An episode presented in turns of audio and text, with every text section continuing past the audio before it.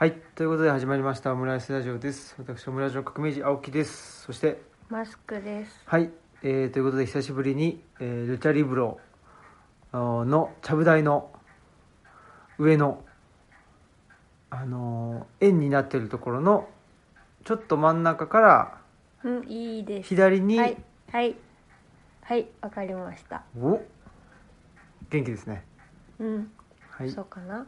ということでえーっと久しぶりにねルチャリブロの、えー、ちゃぶ台の、えー上のですね、えー真ん中からもういいよ、怖いわ。このね怖い怖いループの怖い怖い。世にも奇妙な物語かと思っちゃった。はいえー、そういうことですよえー、っとねなんだっけなオムライスラジオですはい、わかる。大丈夫？疲れてる。疲れてるんだろうね多分ねうん。えー、っていうのもですねえー、昨日昨日帰ってきたんだねあ、そうそう。まだね、うんお疲れですね。はい2泊3日であのー海士町に行ってまいりまして沖の沖の方ねですね。島根県島根県ですよね。そうなんですよえー、沖あのー沖ノ島うん。に、えーにも初めて行きましてあのー沖ノ島までね飛行機で行ってあの大阪伊丹空港からでまああの現地で、まあ、いつも通りねあの坂本さんと合流しようということで言ってたんですけど坂本さんはその時なんか、まあ、関東の方にいてそこからねやってくるとうん。いうことだったんでいつもだったら坂本さんにくっついてりゃいいかとかって思ってんだけどそうもいかず一人でねそうそう。行かなきゃねいかんということ一で人で飛行機乗って乗ってね。一人でフェリー乗って。フェリー乗ってね。もう初めてのお使い状態という、うん。まあとはいえ別に僕一人旅とかでねあのいろいろしてはいるんですけどとはいえ飛行機乗り遅れ乗りもねひ世界中で飛行機に乗り遅れてる男っていう ことなんであのー非常に心配してまして。でまあ大丈夫かともう本当にね時間割を作ってね時間割っていうの？なんていうのかな？まあ時間割か。作って。ただあのーなんて言ったらいいのかな？沖ノ島沖空港があるんだけどそこに12時半ぐらいに着いたのかな？うん。着いたんですよ。でそこからあの西郷港っていう港にね行ってそこからその港から、えっとまあ、高速船ってやつで、えー、海士町の菱浦港っていうところに行くんだけどその菱浦港行きの高速船が6時とかそのあ。出発がねだから少なく見積もっても5時間半うん。待つ待ち時間があるっていう。だから朝の時間帯とそう。夕方夕方のの時間帯。2本しかないんでもうどうしようもないっていうねことで。だから坂本さんもまあ言ってたけどこれはその、まあ、他のね坂本さんも結構島とか行ったりもしてるみたいなんだけどまあなんていうのそこに空港があってでそこにまあ乗り換えはするんだけどもあのダイレクトに基本行けると。だからこんだけまあ待ち時間があったりとかフェリー乗ってる時間が長い。ちょっとなかなかないなみたいな感じで言ってて。そういう意味では非常にまあある意味行きにくい。だけどやっぱりなんか久しぶりでしたね。これだけ待ち時間があるっていうのは。それこそイタリアとかなんかトルコとか行った時にもうめちゃ待ち時間あってね。でなんかぼーっとしてたような気もするし何してたかちょっと忘れちゃったけど。ただまあなんかだからちょっとなんていうの？逆に豊かなみたいなぐらいのことは思って。ほんでまああの海士町でね、えー坂本さんと合流してんでも向こうのね方々のあの歓迎を歓迎していただいて。であの佐藤さんっていう女性の方がいて。それとまあ坂本さん、まあ、そその方があのコーディネートというかあのしてくれてで坂本さんのそのチロル堂のあのチロル堂とかあのオフィスキャンプの活動を話してほしいっていうのが、まあ、どういうあの話か分かんないけど、まあ、そういうのがあってで坂本さんが行くっつんで僕はまあ今回ついてったっていううん。感じだったんですけどでそこにその JICA のね高田さんっていう方があの一緒に。JICA の人は。JICA の人がいるとはちょっとびっくりしてね。基本的に発展途上国支援。うん。そうですよね。ね。っていう感じなんで JICA っって。てね。JICA って何の略でしたっけ？いやーなんですよね。なんでそうね。ジャパンでしょうね。J はね。ジャパンインターナショナル。でししょうね。じゃああ？違うか。ジャパンジャ AIC あ違う。ジャイックなした JICA ジャパンインターナショナルなんかコーポレートアソシエーションみたいな感じじゃない？ょかな？適当に。もうしらのねもうこの時代今の時代は調べりゃねわかるよっていう時代なんですけど。何ですか、えーっと英語がうん調べてもわかんないっていう独ね立行政法人国際協力機構なんだけどはい。何の略なの？これ何の略なんだろう？JICA について。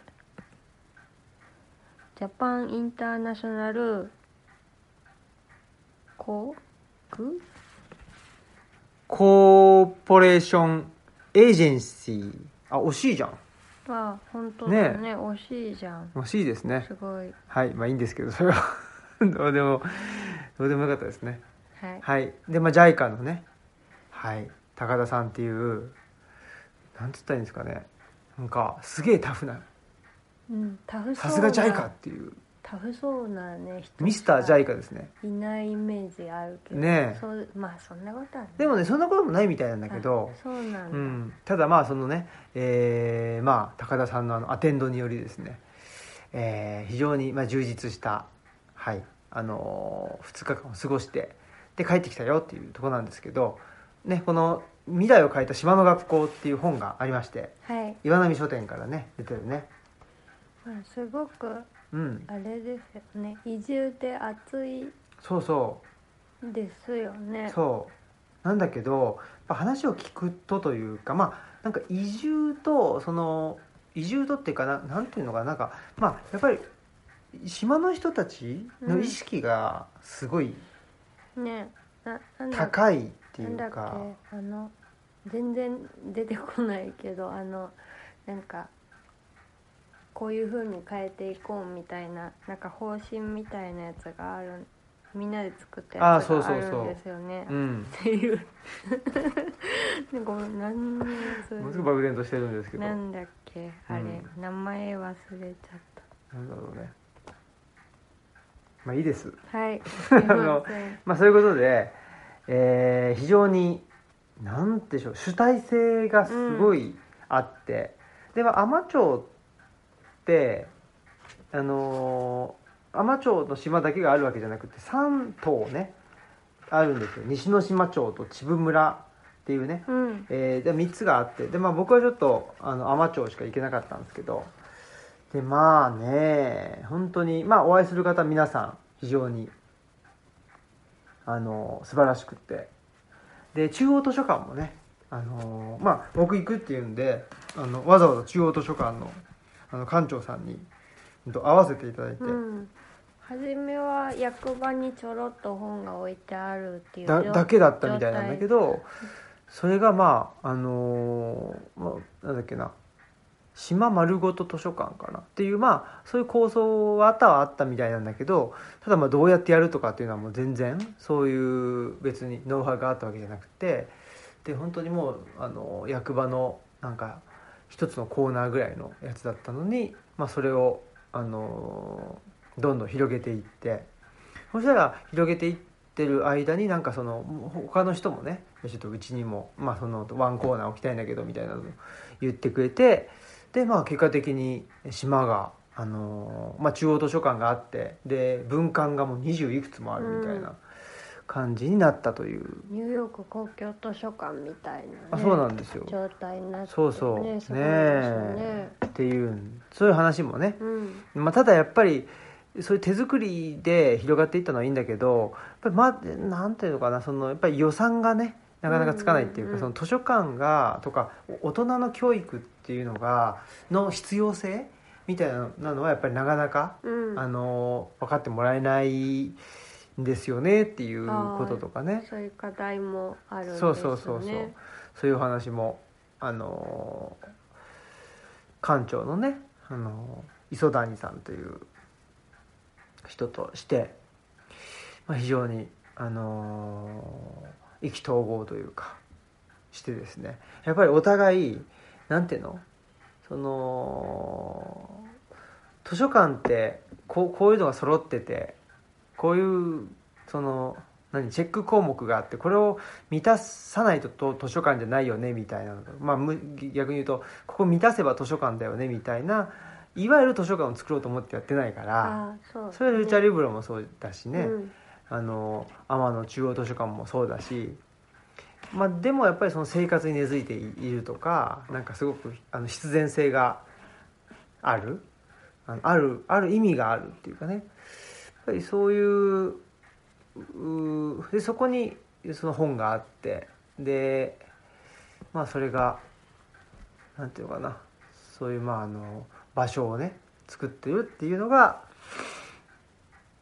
まあ図書館。そういう場所をのことを図書館と呼んでいるっていうそういう感覚がすごくルチャリブロと近くて。だからねすごくあの意気投合もしつつね我々が某、えー某図書館協会で発表した時にね、えー言われたっつうかなんか感じた。違和感じゃないですけどまあまあ違和感かな。そういうものそそういうものも共有できたりとかねしたんです。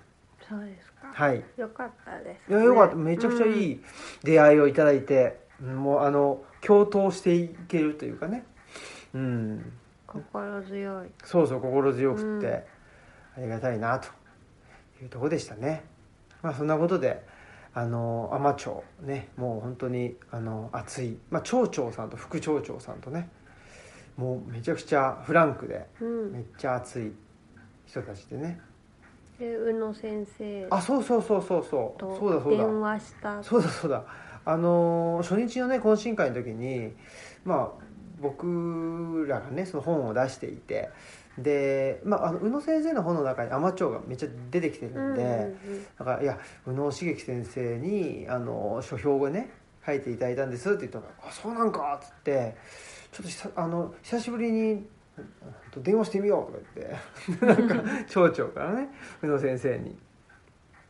なんか言ってたのが宇野先生が前に日本学術会議をあ落ちた時に宇野先生を励まそうとか言って 電話したらしいんだけどそうなんなんかそその時以来だみたいなことを言ってたけど、ほんでね、まあ、あのここにえっと青木さんという人がいてとかつって「じゃあ変わりますね」って言って変わってもらって「あすいませんはじめまして」っつってそしたらなんかねまああの僕のツイッターをなんか前日に見てくれてたらしくて海士町に行くって言って。まあなんかわかんない。最近ツイッターの仕様が変わったからあなんかそのアルゴリズムみたいなのでで僕宇野先生の本もねあの本もよ読んでて「海士町」とかってなんかもしかしたら2つねうん。あの言葉にしてたから宇野先生のタイムラインになんかあの出てきたのかもしれないんだけどっていうのでそんで、まあ、お話しさせてもらってねえまああのありがたいそういうご縁もいただいてしまってでその後にねあの宇野先生からもあのメッセージをいただいたりしていやありがたいなとねいうとこですね。本当に。そうだすごくいろんな人が来てるのね。すごい本当に、ね、うん。本当にいろんな人が来ててね。だから、まあ、いろんなご縁もそこで生まれて、うんね。うん。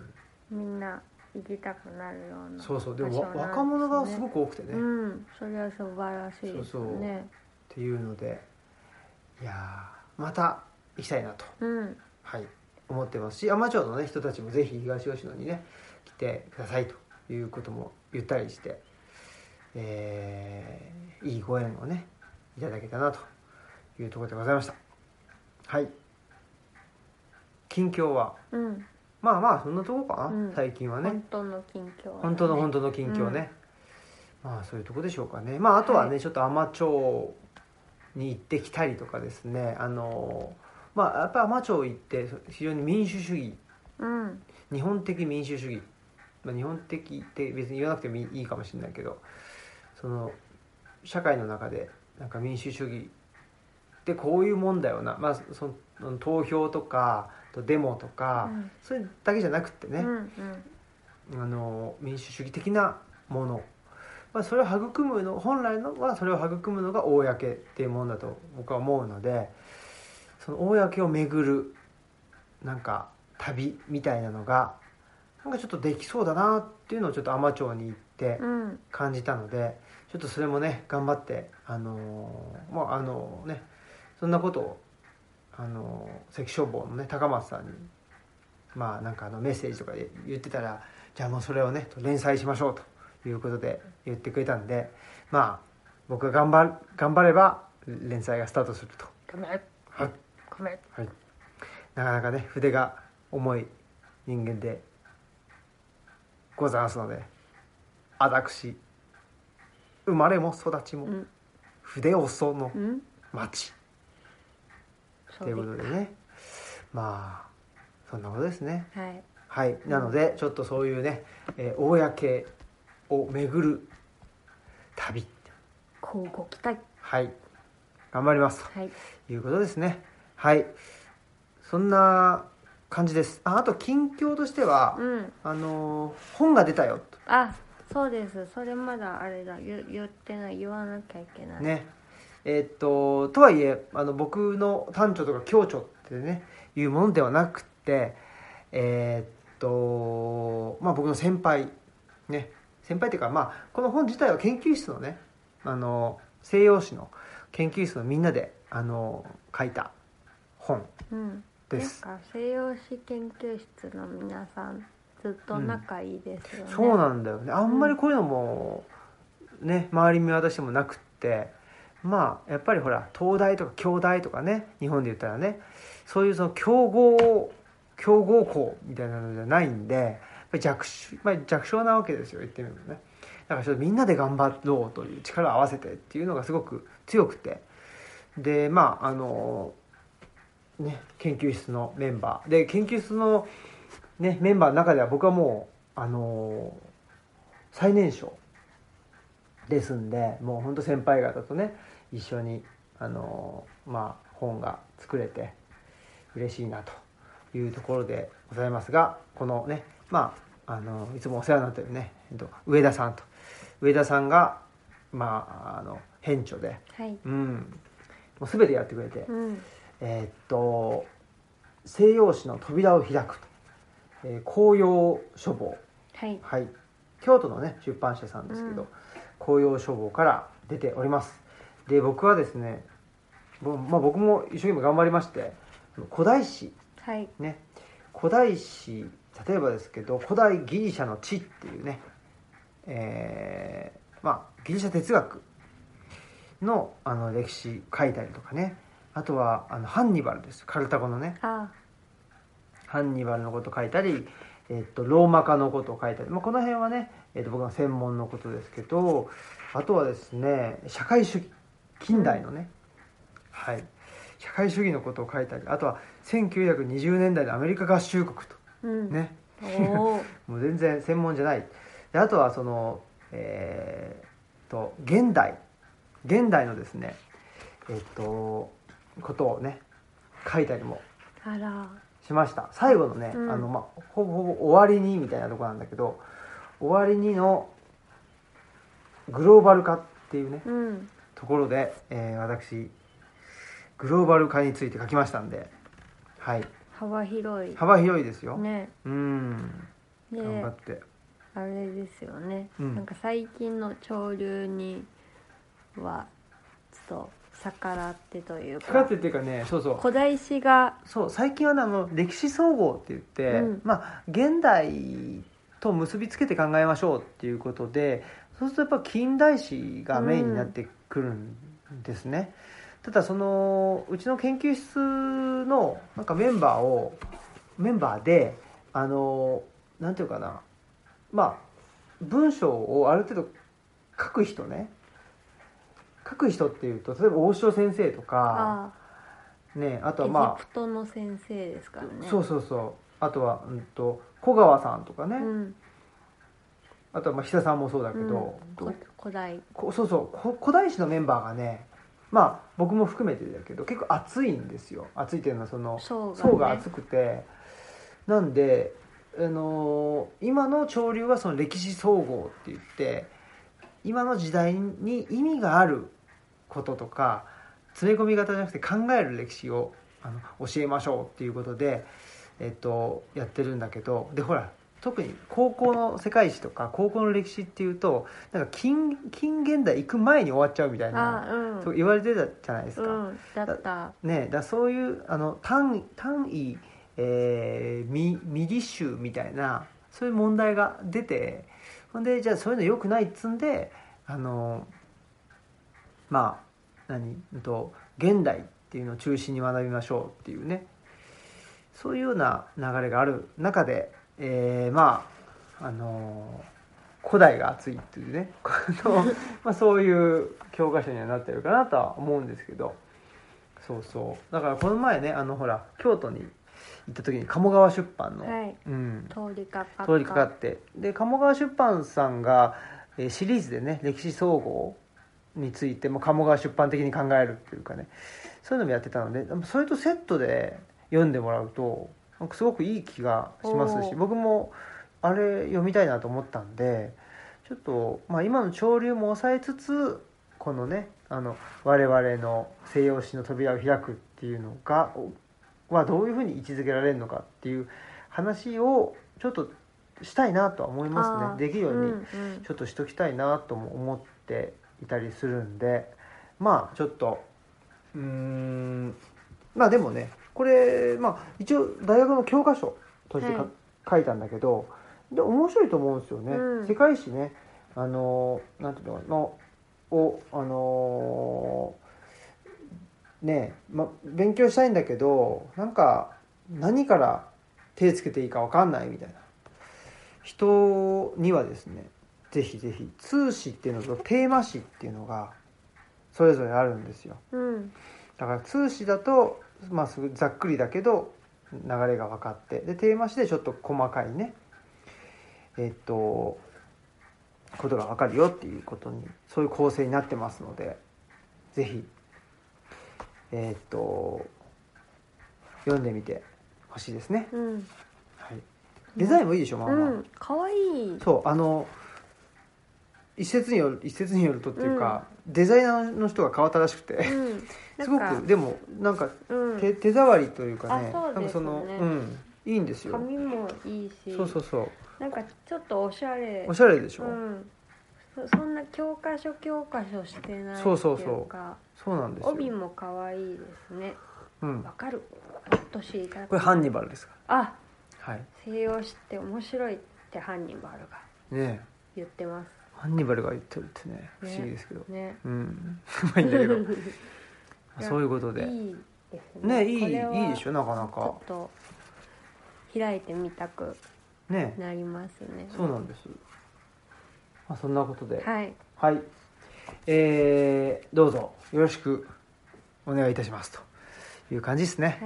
はい。はい、えー、じゃあ。コーナコーナー行きましょーはいお便りスペシャル、お便りスペシャル、お便りスペシャル、お便りスペシャル、お便りスペシャル。うはい。お便りが来ていると。はい。お便りが来ています。はいお願いします。はい、オムラジネーム抜刀斎陽子さん。はい。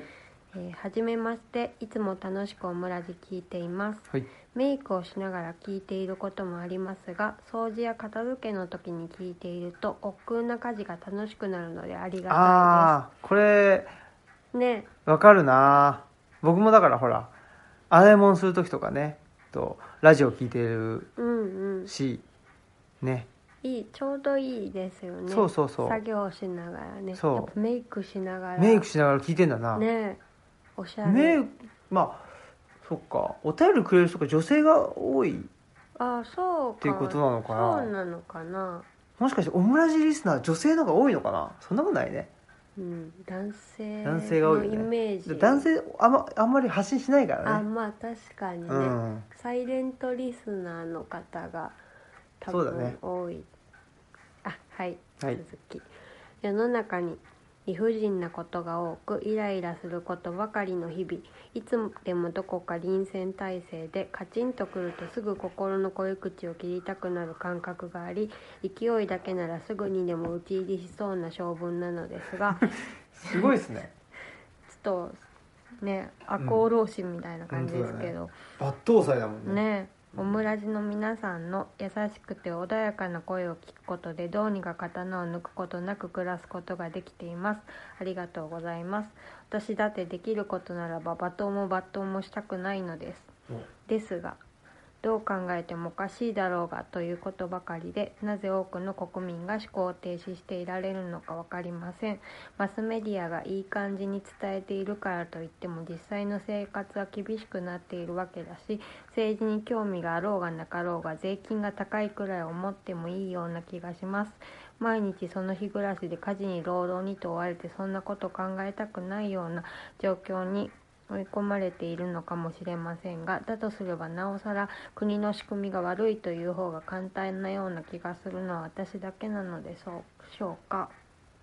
男尊女卑だと言われていても男も女も暮らしづらく多様性と言われようとマイノリティもマジョリティも快適ではない。フリーランスや個人事業主をもとより雇用されている労働者も搾取され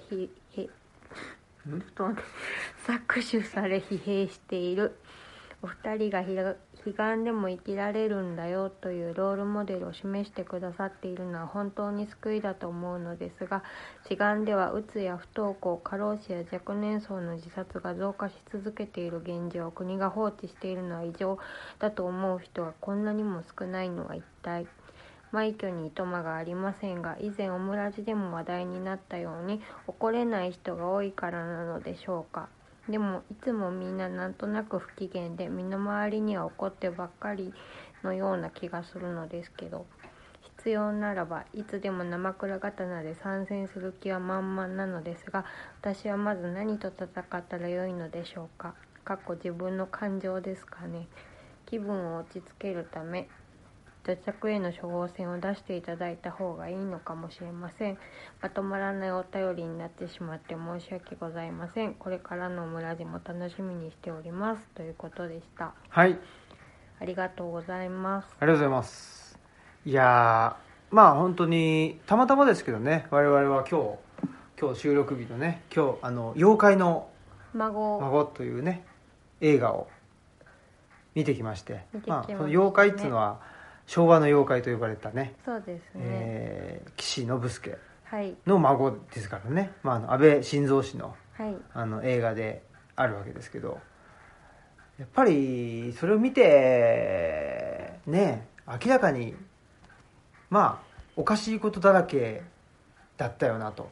そうです、ね、だったよなっていうのは、まあ、あのおかしいことだらけだよなっていうのもあの現在進行形ですけどでまああのたまたまこれもたまたま、えー和歌山でね岸田首相をを狙ったまあ暗殺未遂みたいな、そうですね。かな？爆発物が投げ入れられたっていうね爆発しなかったのかな？ね。すすぐには爆発しなかったああから逃げられたっていう話、っていう話なんでしょうけどまあそういうこともあって。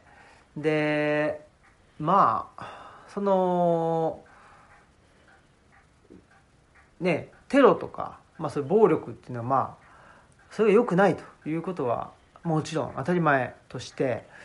あの僕ツイッター見てたら某某っていうこともない。あの細野豪志氏という政治家がいてあの人がまあそのもうテロをする時点でもうなんか理由とか背景とかっていうのはもうし知る必要はないんだというようなことを言ってるわけですよ。だからなんかそのそれ自体も意味不明でそのねまあ安倍、えー元首相暗殺の、背景には統一教会のね、あのー問題が明確にあってで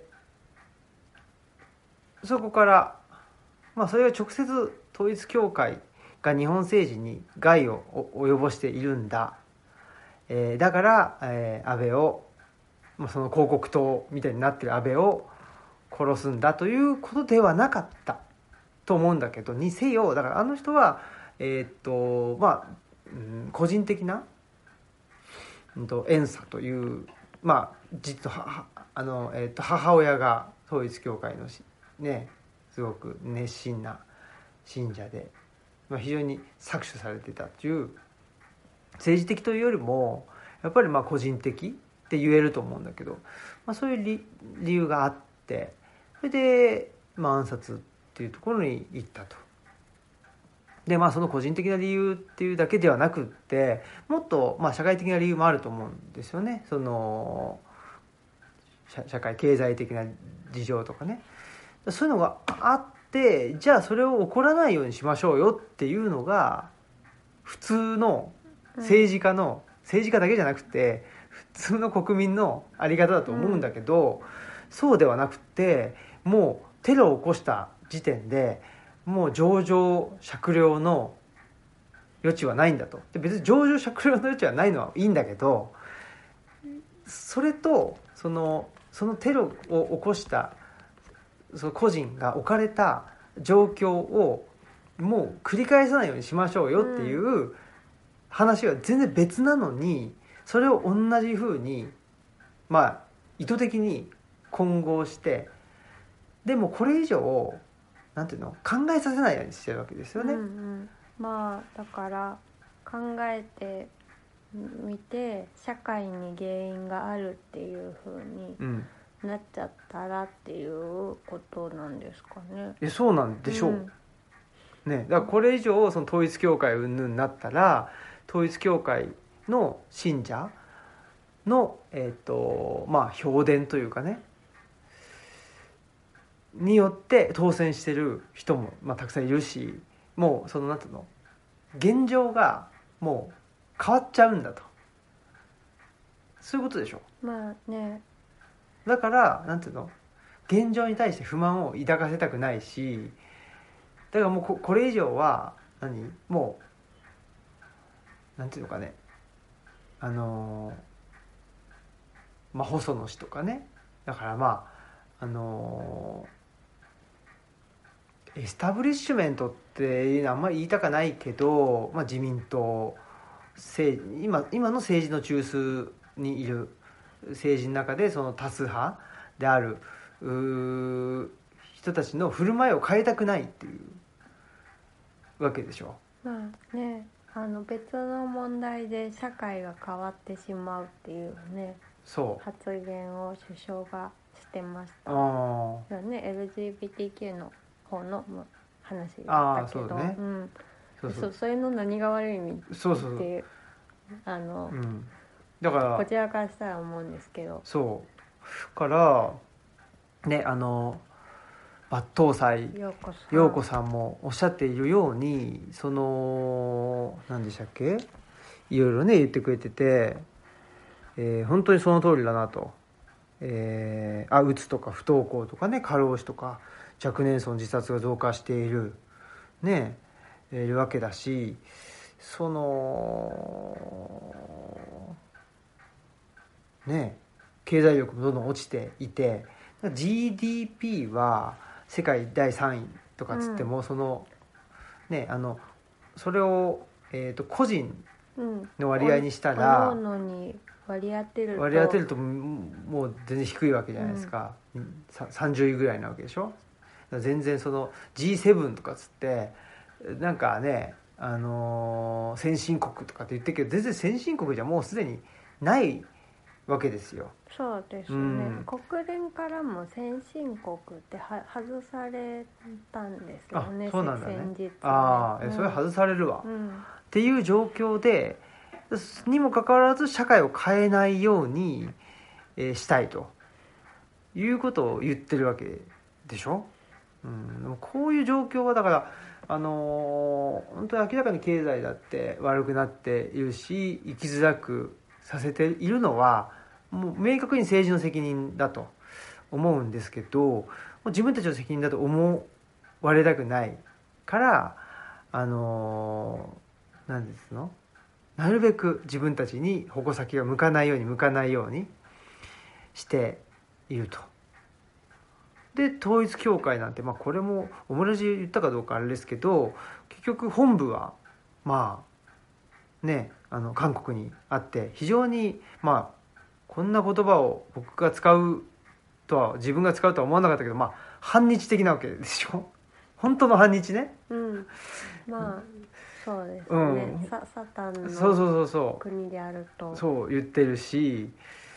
でねあの献金だってねえと巻き上げりゃいいんだと言ってもう明確にねっていうところの力を借りてですねなんか当選してで、まあ、地元にお金をね今日の妖怪のあの孫でも見たけど下関安倍晋三氏の地元地元っていうかなんていうの？その選挙区よね。下関はまあシャッター商店街だったわけじゃないですか。でなんか自分のそのまあ自分になんていうのあののことを、まあ、支持するというかねあのくっついてくるやつにはと甘い汁をね吸わせてっていう。だ本当にあのお友達にだけあのいい思いをさせると。これはもう明らかにおかしいですよね。っていうね「まあ、あの妖怪の孫」という映画があったんでぜひね見てほしいしちょっとねそれの原作をねあの古賀茂明さんがあの書いたんですよね。それもちょっとねあの読んでまたオムライスでも紹介せないかんなと思ってちょうどそういう時にねこのと陽子さんがお便りをくれたと。いうことで非常にあの同意しておりますというところですね。うん、はい。はい大きく無言でうなずいてるんですけど。あごめんなさい 喋ってなかったね喋ってなかった。は。はいいい、かがですか？あでもうんなんかでも自分もこのお便りをうん。読んでそうだなと思う反面、うん。でも私もまあなんだろう大きな挫折をしなかったらあのどっちかというと自己責任論的な考え方だったんじゃないかなって思うから、今そういうふうにね馬頭さん陽子さんに共感たまたましてる方のにいるけどね、それはなんか自分が追い詰められて見てようやくなんか知ったというかまあそうそうじゃない自己責任論じゃない方の、まあ、意見とか考え方を知るきっかけがあってそこからいっぱいそういう情報を得たから今そういうふうに考えてるけど、うん。結構だからなんか情報の問題ってすごい大きいなと思って、なんか今日も私はやっぱ「妖怪の孫」を見てあのまあ大手メディアが本当にあのことごとく抑えられて、うん。あのメディア戦略がすごかったんですよね自民党の。うんうん。でそのそのことがやっぱり思った以上に大きかったんだなっていうことを、まあ思っまあそれですごい今は大変な状況だなって改めて思った反面あでもちゃんとやっぱりインフォームをされたらあのちゃんとした反応もなんか返ってくるんだよなっていううん。いうことも思ったっていうかだからまあその選選挙の時とかにえあのねえっと各メディアに対しても公正な報道をしてくださいとか言って、まあなんか通達があったりしたことによって、まあ、メディアが萎縮してあんまり選挙について報じなくうん。なったら、まあ、それに比例してあの投票率も落ちていったっていうグラフなんかも出てきてて、でもあ逆にちゃんとまあ報じればね。そうそう報じてたらあのそれなりに投票率もあったんだなっていうこととかも、ね。うん、思ったりしたからすごいやっぱりあの思った以上に情報って大事だなと思ったし、確かに。なんかバトサイ陽子さんとかが当たり前に目を向けられてることとか情報とかにやっぱりい触れられないっていうこともなんか貧困のううんちなんだなって思って、確かにね。自分もね本当にそっち側にいたかもしれないし、まあ、今後もねうん。どうなるかわかんないから、っていうのはちょっと思いました。うんうん。ねえ。からまあなかなか。じゃあそのメディアもねやっぱりねあのなんだっけ妖怪の孫の中でもあのほらえー、あれはんなんだっけニューヨーク・タイムズじゃなくてあのあの外東京支社のねああ外国支局長人ののそうそうそう方がおっしゃってたけど、記者さんが、うん、だメディア安倍政権によるメディア規制っていうのはうん。全然それほどあ国際的にに見るとすごい締め付けてるわわけではないいっていう。でそれなんだけどやっぱりそのなんていうのかね、まあ、忖度とか、うん、で自分の方かそうらそうそうそう。メディアが寄っていっとるというか、まあそのそんなにその例えばねそのロシアみたいに、うん。そのあそうそ捕まっちゃうとか、ね。うん。自宅軟禁されるとかいうことがあるわけじゃないのに従ってるっていうところがやっぱ日本の特徴だって。うん。ね。うん。言ってて。からまあいわゆるそのジャーナリズムみたいなものはやっぱりまあ特に大手マスコミにはないんでしょうね、うん。っていうのはなんかすごくあやっぱりそうだよななんかねはっきりしたような気もするし、うんうん。まあ一方でやっぱりそのあの映画の中にも出てたなんかそのこあの個人のねまあそれこそ鈴木エイトさんにせよあ,、ねの山岡えっ、となんさんとかね。やっぱりああいう個人の人たちもすごいがん頑張ってるっていうかね。ねあの人もなんだっけ、えっと変態なんでって言ってたけど、あねあのね。やっぱりでもジャーナリズムってなんていうのジャーナリストって就職してなるもんじゃないなっていうのはうんうんうん。めっちゃ思うねよね。そうそうそう。あのそこ映画に出てきたわけじゃないんですけど鈴木エイトさんが最近「アエラー」で特集されてて、でなんかそれをちらっとかいつまんで聞いたところによると、あのもともとたまたまテレビで統一教会の特集を見てでそその次の日にあの駅前で勧誘されてる女性を見つけてで勧誘を止めて、うん。そこから自分で止める活動をうんうん 勧誘を止める活動をするようになって、なんかあのそそこが原点うん。だから、その時は全然そのジャーナリストでもなく普通に働いてうんらした、うんっていうのが始まりだったっていうことみたいで。ねうん。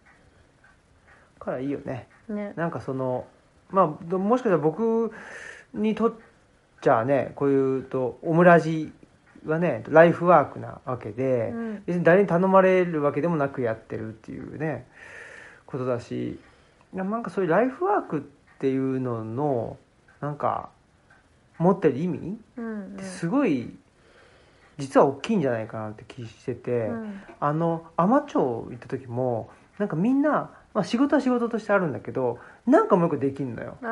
でそれなんかもう一個っていうのは好きでやってることなんで基本は、うんうんやっぱそういう好きでやってるみたいななんかそういうものがあるとなんかわかんないんだけどなんかそういうねまあそれがその、えっと、お金になるかなんないかとか人の役に立つか立たないかとかっていうのはもう別にいいんだけどどどうでもいいっていうか一旦置いといたとしてなんかでもなんかそう生きる力の強さみたいなうん。部分にねなんかなる気がし,、うんしますね。そこに希望がうん。あるのではないか。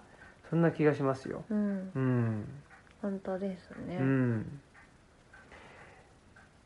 そんなことで、はい。えーねまあ、またぜひお便りも欲しいですし、うんえーまあ、妖怪の孫を見て、はいね。ねその後、まあ大阪の清風堂書店さんにね我々も行ってそうですね。でちょっとなんかねそうそう。勢い冷めやら。ずそうそうそう。でもうねあの、まあ、関連本もねもうあのほとんど揃ってたんで、ね、清風堂書店さんで買って、そうですね、うん、そしたらねなんと、えールチャリブロあね。コーナー。ルがチャリブロの本って書いてある。本わかんないよね。よくそう誰も知らんがなっていうね。ルチャリブロの本って書いてたよね。いやあれがう嬉しいっすよね。ね。あね。東梅田のね。ねぜひ行ったことない人はちょっとだからオムラジリスナーはねちょっとあのートマオニ。オムラジリスナーにとってトマオニとねえっ、となんだっけコンビニの駐車場がね、えっと 聖地であるっていう なんか聞いたことあるけどまあ東梅田の清風堂書店さんもぜひ、えー聖地としてですね、うんね。えー登録していただいて一応あでもね本当いい本屋さんというかまあ普通の本屋さんなんだけどあなんかでも普通じゃないんだよね。そう駅前の本屋さんで入るんだけど、うんでもラインナップがラインナップがやばいね、うん。うん。新井祐樹さんがあんな目立つとこに置いてある駅前の本屋さんってあるみたいな感じです。ねうんすごいですよね。すごいんですよ。うん。うん。そういうちょっとねそういうとこに希望をね。いやーだからあれですよね。えー奈良県知事がねうんまあ維新になったわけですよ、そうですね、うん、まあかといって自民か維新かだったからなんかどっちもどっちっつうかまあなんだけどまあ僕の考えでは自民って、まあ、まだなんていうのうーんもうちょっとなんていうのかなそのまあウウイングが広いっていうか、うんうんうん。まあ、まあとはいえままだまともな人がいる可能性が高いっていう気はしてんのね、地元にね割と根付いうん、たっていうところはなんかあるのかなっていう感じ、まあ究極の選択肢究極の選択ですけどね。しかし、えー維新にえーなりました。なりましたんで、えーもう維新はね、えーどうしようもないというふうに思ってますね。ちょっとねルチャリブロもあのールチャ要素をちょっと強めでいかなくちゃいかんなということでもうねあのーなんでしょう。えーまあ何こういう発言したらね良くないんじゃないかなとか。まああんまりそういうことも思ってなかったけど逆にもうそういうこういう発言していかないとっていうね、うん。えーえー何？むしろちょっとあの意識して発信していくように、えーしたいなというふうに思ってるぐらいの、まあ、危機感を抱いておりますので。はい。はい。まあそういうことで、まあ、勉強しつつですね。まあちょっと清風堂お書店さんとも共闘しつつね。あとはあと海士町の中央図書館ともね共闘しつつっていう感じでこの共闘、まあ、発信しつつ、えー共闘できる人たちをねうん。とのネットワークを作っていくという。そうですね,、まあそんな風にしていきたいなと。ねだからねそのね抜刀斎陽子さんの気持ちもわかるすごいそう思っちゃう時もあるっていうか、なんかしんどくななったりもするんだけど、まあなんかなんかそういう時こそ仲間ね共闘できる仲間っていうのをなんか見つけていきたいなとも思いますね。そうですね、うん。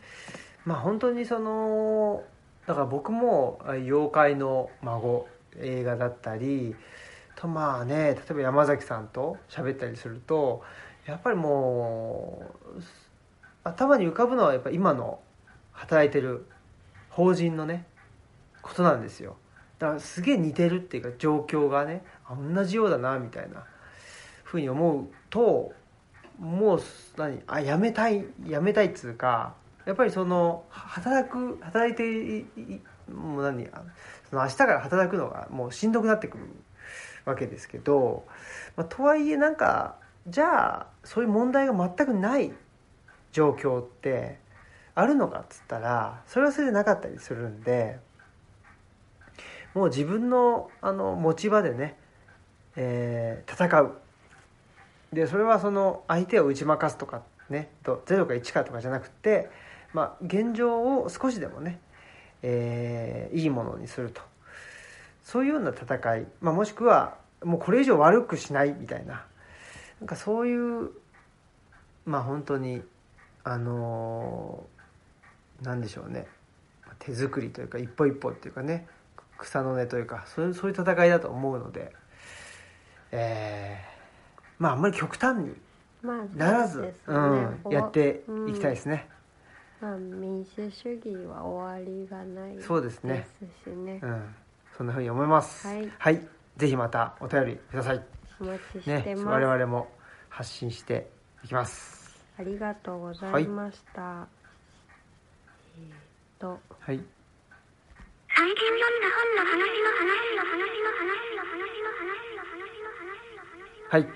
そんなことで久しぶりですね。あ久しぶりですね。はい。はい、最近読んだ本の話の話ということで最近はどうですか？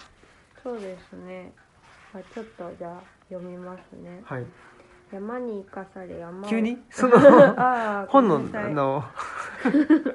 いや先にあれかあなといいいいです。じゃあ、うんじゃあどっちでも山に生かされ山を守ってきた。自然を前に人間も動物もない。命は同等で生きる場所に境はない。運命共同体なのだ。っていう、はいはい。一文がある。モンテレッジオ小さな村の旅する本屋の物語。内田陽子さん。うん。北条社から出てる本ですね。とまあ内田陽子さんはイタリアにお住まいの方なんですけど、うんある古本屋さんに立ち寄った時にまあたまたまそのモンテレッジオっていう、まあ、山あいの小さな村があって、まあ、そこのなんか代々の家家業というか、まあ、村全体のなりわいっていうのが、うん。まあほ、あの本を売ること今印刷とかも含めて、っていうあのなりことをなりわいにしている村があるっていうことを知って、うん。でまああのその村のことを調べ始めるっていう、うん。まああのドキュメンタリーノンフィクションうん。なんですね。私まだちょっと途中までしか読んでないんですけど、うん。まあ今はその村にあのね東吉野村もそうだけどあの定住してる人がそんなにたくさんはいなくてだからあのとにかく矢も立てもたたまらず内田陽子さんモンテレッジオに行くんですけど、まあ、その時期的に今ちょっとあのんたまにあの来て家を手入れするような村の人がいないわみたいな状況うん。があったりしてでまああの村の全容を知るために何度も訪問するっていうところまで、うん。はい、読んでます。うんうん。でまあほねあのなぜそんな山あいの村で本だったのかっていうところを解き明かしていくっていう内容ですね、うん。今んとこちょっとなんでかまだわからないです。でとにかくまあ岩ばが多くて、まあ、木と木といえば栗の木が多くて栗だけはたくさん取れるけど小麦とかも育たないぐらいの土地でだからあの小麦粉の代わりに栗を粉にしてそれをパスタにしたりしてたような本当にな、うん。あの資源がないというか産物がない村だったっていうことみたいです。うん。そこで本。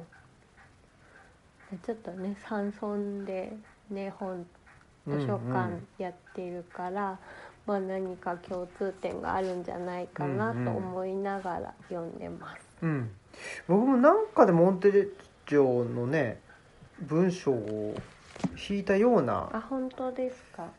何だったかな？ちょっと忘れちゃった。ひ引こうと思って引いてあんまりうまくいかなかったのかな？ちょっと忘れちゃったんだけど。まあすごくねあの山村山と本ということで、えー僕も以前にはい読んだ記憶がありますね。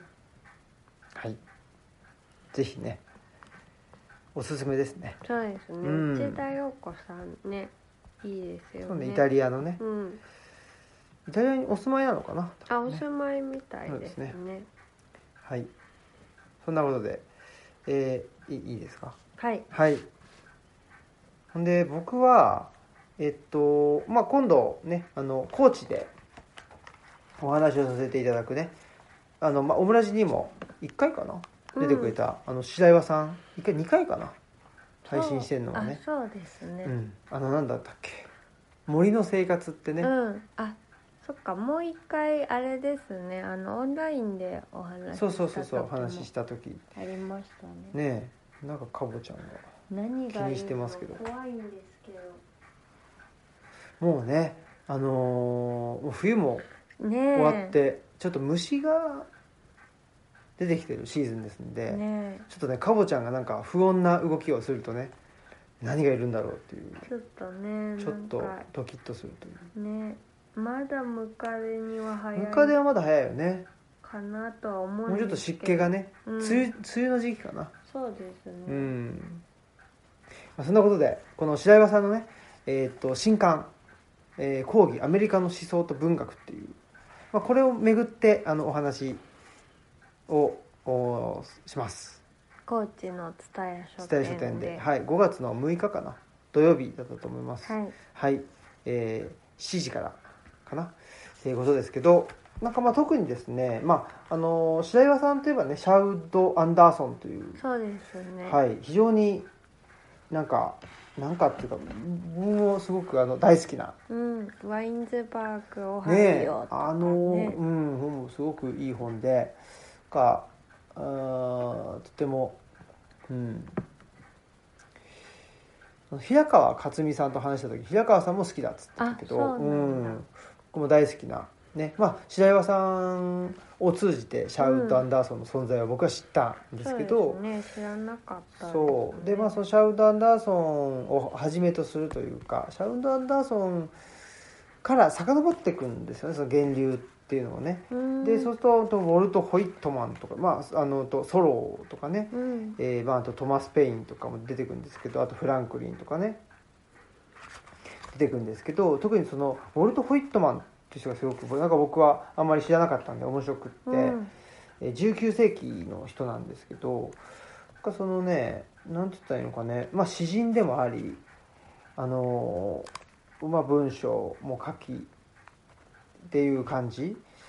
で、えーまああのね白岩さんの本、まあ、このね、まあ、今度の僕とのイベントも「えっと、声と土着」っていう、うん。あのテーマなんですけどこの声っていうのがねアメリカンボイスっていうふうに白岩さんも言ってんだけどすごくねあそういうことなのかもしれないなってなんとなくね分かるのがなんかウォルト・ホイットマンのに対するあの解説の部分で、うん。特にねどんなことかっつうと、まあ、僕もサンソンデモクラシーとかっつっていうのを言っているんだけどそれ同じようなことがをウォルト・ホイットマンが言っているとへいうことで、えーっとここね日記で書いてるみたいなんですよね「えネイチャーとデモクラシー」っていうタイトルが付けられていると。で、えーデモクラシーは何よりも屋外の空気と相性がいい。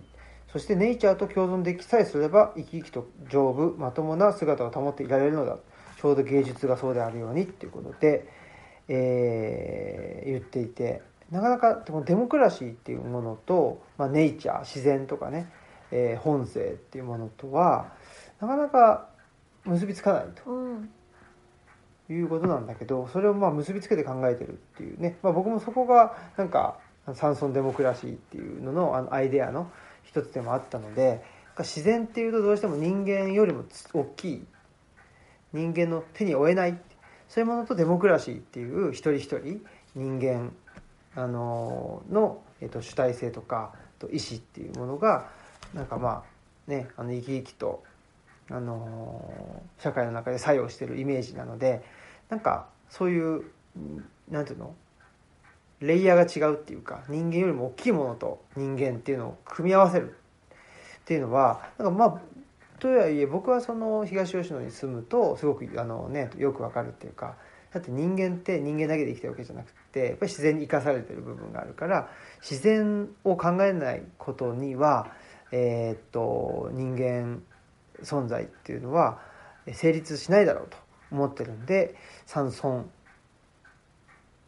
での人間の在り方っていうこととあとはまあ島国その海士町みたいな在り方とは違うだろうなと思ったので、でまあ、山村デモクラシーとかね、まあ、ある種の自然の有限性の中で人間は生きてると。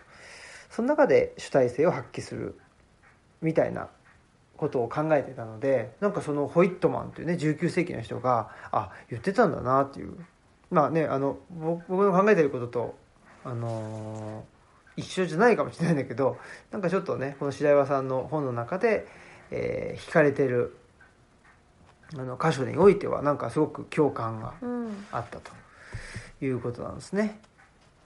面白いですね。うん面白いですね。だアメリカのね、まあ、思想と文学っていうことで、えーっと宇野先生ね宇野茂樹先生も、まあ、あのプラグマティズムとかあとあとトクビルとかね。あのアメリカのあのデモクラシーを研究なさってる人で。でその文脈で、えっと、アマチュアが出てきたりとかもしてるのでなんかあのつながるんだろうなと。うん。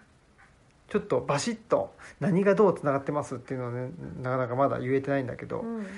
この、うん。まあ、これからを考えるのにアメリカの思想をどう、まあ、取り入れるかみたいな。うんうん。とこなんじゃないかなっていう気はしております。うん。ねなんか前にえっ、と平岩さんの本でなんかそうん。のアメリカの人たちの中でなんかそのねあの移民の国だからん共有できる情熱みたいななんか共通の情熱みたいなものがなんかんなかなか見つからなくて、うん。まあそこがすごいその困難さというか、まあ、そこが文学にもつながるような困難さを生んだんじゃないかみたいなことがうん。書かれてたんだけど、まあなんかねあのアメアメリカのそれとは違うかもしれないけどまあ今なんかそのねなんだろうすごくねあのか格差というか、まあ、こ日うん本国内でもなんかすごくあの共有できる情熱がない状態なのかなっていう気もするんで。あーはまあ、もしかしたらねそういうアメリカの文学と思想の歴史を学ぶっていうのはね、うん何か鍵になるとこがあるかもしれませんね。そういう意味でもねそうかもしれないですね。うん、ということで、まあ、ちょっとアメリカあとはね、まあ、最近読んでる本っていうか、まあ、前から読んでんだけどあのピーター・バラカンさんがね「えーとソウルミュージックのと歴史」についても書いててちょっとずつ僕もそれも読みつつ、あの聞いたりしつつっていう中でなんかその声と土着とかって言った時にそのサザンソウルって言ってその南部の黒人の音楽黒人の人の音楽と白人。でそれを白人がプロデュースしたりとかあと黒人音楽を白人がやったりとか。なんかその辺それをまあ何とな南部のソウル。ソウルミュージックっていう意味でえっとサザンソウルっていうんだけど1950年代とか60年代なのかな？に出てきたらしくなんかそういうあり方？もすごくなんか声と土着っていうのがなんか僕の中ではそのキーワードでそのソウルミュージックをのあの歴史をちょっとね今あの改めてまたあの辿っていてでスティービー・ワンダーをね聞いたりとかしておるわけでございます。はい。はいなのでやっぱりアメリカねいろんなあの人種うん。の人が渡ってきてその土地にどうあのまあそれこそね土着していくうんうんかっていうことでもあるんでなんかまあ僕のね言っている土土着、そうですね。うん、みたいなものとすごく近しいんだなというのうんうにん。改めて思ってます。ので、ねはい、楽しみですうんぜひぜひねあのー高知周辺にいる人はねはい。はいぜひ来てください。お願いします。じゃあ。お待ちしてます。はい。はい。あ。すっかり忘れてた。気を抜いてた。はい。この番組は、図書館、パブリックスペース、研究センターなどを内包する、人文地の拠点、ルチャリブロの提供でお送りしました。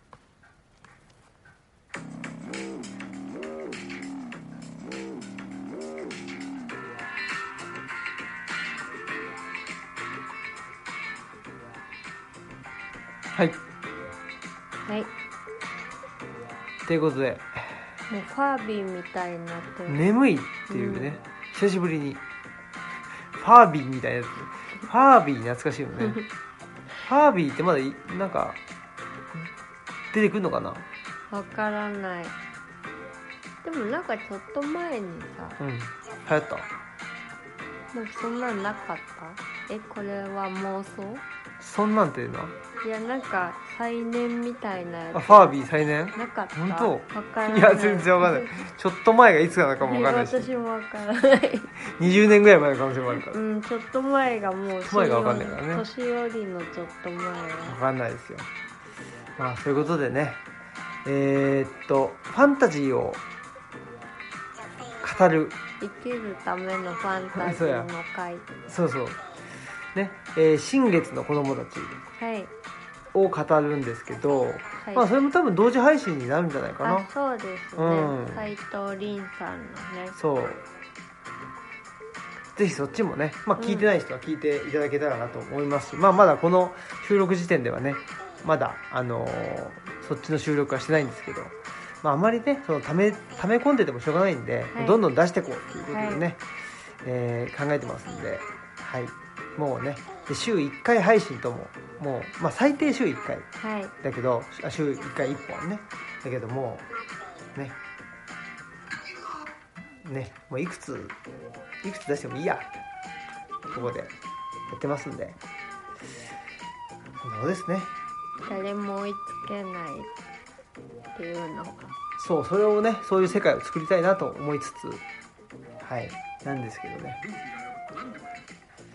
追いついてきてる人がいるんじゃないかって気もしてたんでね。どうでしょうね。ね。もうね何週目っていう何週目という人がねいいたりしますからね、そうですね。その人もね来週再来週ぐらいに東吉野に来るという話もあって、ね群馬からね無事に来れるといいですね。本当ですね。ねえ前はねちょっと我々がうんいろいろ。倒れてたりしてて。いろいろあってだね。うん。万難を排して。はい。まあそういうことでね。そっか。まだ来たことないんだね。うん。ねえ。つつぐみさんね。そうですね、まあそんなことで、えー本日のお相手はオムラジオ革命児青木とマスクでした。さよなら。さようなら。寝ます